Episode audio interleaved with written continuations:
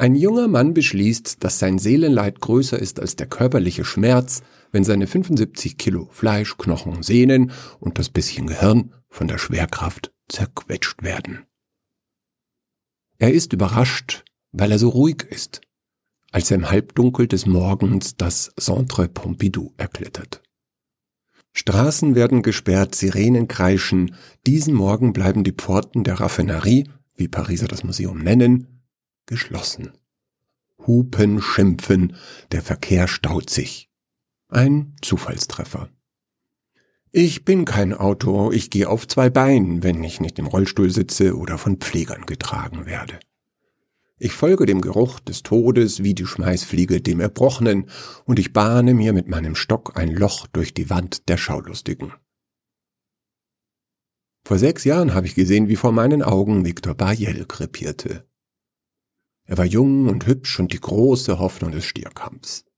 Das Horn des 500 Kilo schweren Stiers bohrte sich, ohne jede Bosheit, vom Magen aus durch seinen Brustkorb, bis es sein klopfendes Herz erreichte nur ein kleiner Ritz, und die Schicksale von Matador und Stier waren besiegelt. Ein Jammer, dass die Corrida eine sterbende Kunst ist. Da steht er, der junge Mann, seine Haare kleben an der Stirn, seine blutrote Krawatte flattert im Wind, er hat einen Schuh verloren und er ruft einen Namen so laut er kann, doch niemand versteht ihn. Die Polizei oder die Feuerwehr oder die Raffinerie dröhnen Musik auf den Platz. Orinoco Flow, Here Comes the Sun und Don't Give Up übertönen den Namen der Frau, für die Krawatte da oben auf dem Centre Pompidou sich aus dem Genpool der Menschheit entfernen will. Das wird dauern. Ein richtiges Pariser Straßencafé ist nicht mehr einfach zu finden. Menschen wollen nicht mehr für ihr Koffein leiden.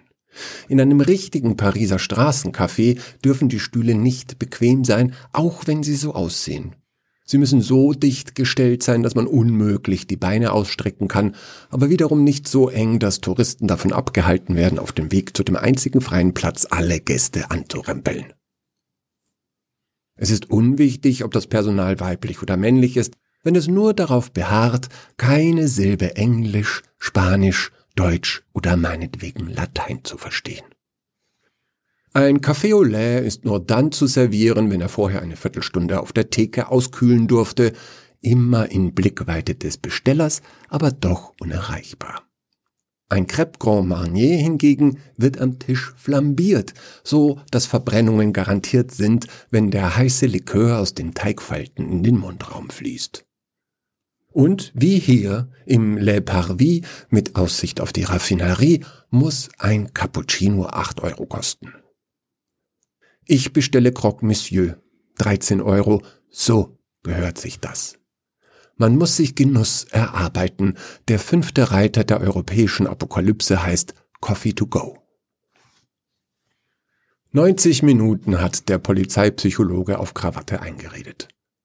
Auf dem Place Georges Pompidou wurden in dieser Zeit 10.000 Fotos geknipst und über 100 Videos live gestreamt.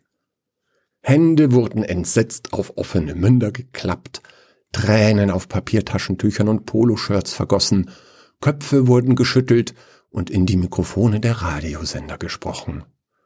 Alle sind gerührt und voller Sorge und sie hoffen, dass er springt. Doch Schrödingers Springer hat dort oben auf dem Museumsbau den Plan der Psychologin durchschaut und balanciert auf den Stahlrohren der Fassade zwei Meter fort von den Polizisten, die ihn beinahe ergriffen hätten, fort von dem Luftkissen, das die Feuerwehr aufgeblasen hat, und aus dem Fokus der Kameras, die die Fernsehsender hier aufgebaut haben. Ja, 50-50 würde ich schätzen. Der Mann, der das Gewicht der Seele gemessen hat, war kein Narr. Er hat an alles gedacht. Seine Waage war ein Sterbebett und es konnte auf das Gramm genau wiegen. Duncan McDougall wusste, welches Gewicht ein Atemzug hat, 2,4 Gramm, und wie viel seine sterbenden Tuberkulosepatienten in ihrer Agonie pro Stunde verschwitzten, 28 Gramm. Dies berücksichtigend ergab die Differenz zwischen lebend und Todgewicht zwangsläufig das Gewicht der Seele, welche sich zum Todeszeitpunkt von der Last an den Körper behausen zu müssen befreit und in himmlische Gefilde aufsteigt. Patient 1 starb drei Stunden und 40 Minuten nach Beginn der Messung. Patient 2 benötigte Tage. Patient 3 war schon tot, als die Waage noch nicht justiert war. Nach Patient 4, 5, 6, 7 und 8 war der Mittelwert für das Gewicht der menschlichen Seele festgelegt 21,2 Gramm. Falls Krawatte sprengt und auf den Betonplatten verendet, wird sich niemand an die Forschungsarbeit des frommen Doktors aus Massachusetts erinnern. Heute glaubt keiner an das Gewicht einer Seele, kaum jemand an deren Unsterblichkeit. Mit dem Tod endet alles Leben und danach kommt nichts, sagen die Menschen, und sie hoffen, dass sie sich irren. Ich warte seit 20 Minuten auf meinen Kaffee. Gut so. Ich schlage die Beine übereinander und lehne mich zurück. An den Nebentisch setzt sich ein Bärtiger und dreht sich eine Zigarette. Als der Bistrotisch voller Tabak gebröselt ist, ruft er dem Kellner, der in die Schürzentasche greift und dem Alten den Bart versenkt. Dieser lacht. Ein Wissender. Wir schauen uns an. 107 sei er, sagt er, und er hat alles gesehen. Wie war alles, frage ich. Hart. Was ist am wertvollsten, frage ich. Verkehrsunfälle, sagt er, in dem Moment, als mein Croque Monsieur ankommt, noch vor dem Kaffee, der wohl noch nicht kalt genug ist. Praktisch kein Käse auf der Brotscheibe, die hart ist wie Zwieback. Ich zerkrümele sie und werfe sie den Tauben hin. Es geht durchaus etwas verloren, wenn man stirbt. Es gibt einen Unterschied zwischen einem Menschen und einer Leiche. Jeder kann das fühlen. Und warum sollte man das nicht Seele nennen? Vielleicht sind es die Möglichkeiten, die es nicht mehr gibt. Die Kinder, die Krawatte vielleicht mit einer anderen Frau in die Welt setzt und deren blutige Knie, wenn sie das Radfahren erlernen. Die Sorgen, die sich seine Kollegen machen, weil er auf den Betriebsfeiern oft zu viel trinkt, oder die Rechnungen, die er der Astrologin zahlt, die selber nicht mehr an die Macht der Sterne glaubt. Vielleicht sind es die Möglichkeiten. Möglicherweise verlässt dieses ungelebte Leben den Körper, verteilt sich in der Atmosphäre wie Nebel und fährt in die Brennnesseln, die durch den Teer brechen wollen, oder in den Froschleich, der von Touristen im Parc de Butte-Chaumont in die Böschungen des Sees gerudert wird. Möglicherweise ist der Unterschied zwischen totem Fleisch und beseeltem Leib aber die Hoffnung.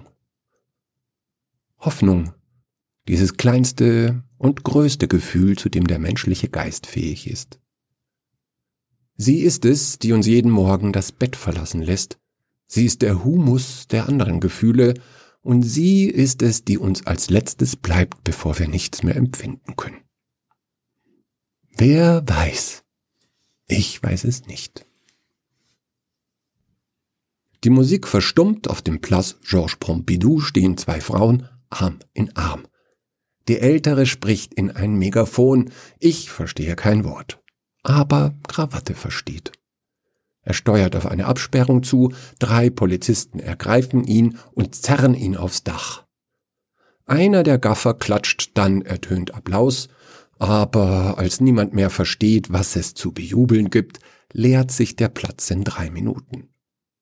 Die Livestreams auf YouTube, Instagram und Periscope brechen ab und tief in ihren tierischen Körpern sind die Zeugen des gescheiterten Selbstmords enttäuscht.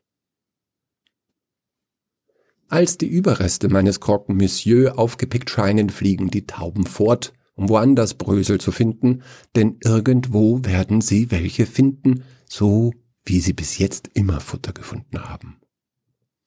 Die Ameisen widmen sich den Krümeln, die zu klein waren für Taubenschnäbel. Sie wussten, dass es sich lohnte, hier zu suchen.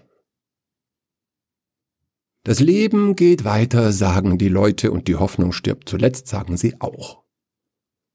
Verkehrsunfälle, sagt der Alte, drückt seine Zigarette aus und geht, ohne zu zahlen.